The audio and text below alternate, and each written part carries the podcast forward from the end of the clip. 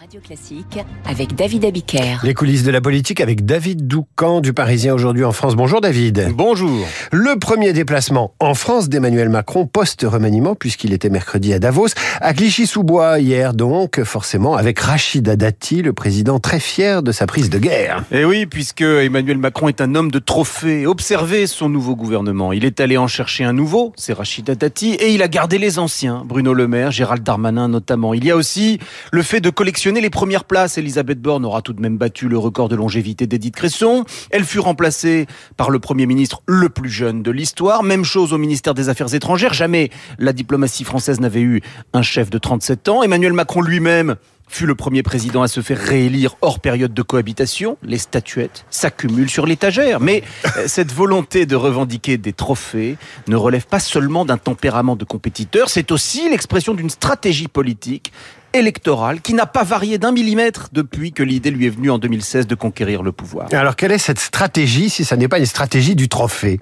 Oui, c'est celle qui consiste à dynamiter méthodiquement, implacablement, impitoyablement les anciens partis de gouvernement. Le compte du Parti socialiste était réglé euh, dès la campagne présidentielle de 2017, mais pas celui de LR, puisque François Fillon avait réussi à recueillir 20% des voix. D'où les nominations d'Édouard Philippe, Bruno Le Maire, Gérald Darmanin, première série de trophée pour fissurer, affaiblir, déstabiliser. Avec la majorité relative, on aurait pu penser qu'Emmanuel Macron change d'attitude et privilégie un accord de gouvernement en bonne et due forme avec LR. Il n'en fut rien.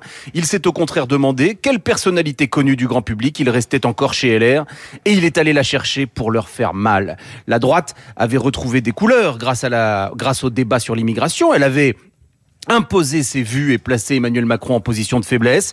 La réponse du président est arrivée brutale avec Rachida Dati et LR replongea illico dans le marasme. Éric Ciotti l'a d'ailleurs très mal vécu. Sachez-le, lorsque l'information est sortie, il était en train de présenter ses vœux à Nice, moment très important pour lui, complètement éclipsé et gâché. Mais surtout, Ciotti l'a pris personnellement parce qu'il chouchoutait Rachida Dati. Il l'avait imposé au rang de numéro 3 du parti, euh, malgré les nombreux ennemis de l'ancienne garde des Sceaux en interne. Il échange beaucoup avec elle et surtout il comptait sur elle pour Paris. Et la voilà qui part chez Macron.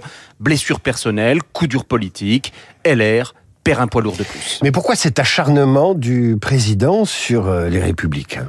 Parce que si la droite, ou la gauche d'ailleurs, devait renaître de leurs cendres et se réinstaller au centre du jeu en 2027, alors le macronisme n'aura été qu'une parenthèse, une péripétie. Cela donnerait raison à ceux qui lui disent que son dépassement est dépassé et qu'il ne lui survivra pas. Perspective, David, purement et simplement inacceptable pour Emmanuel Macron. Et puis s'il n'y a plus de droite, comment dès lors distinguer la gauche? Question quasi philosophique.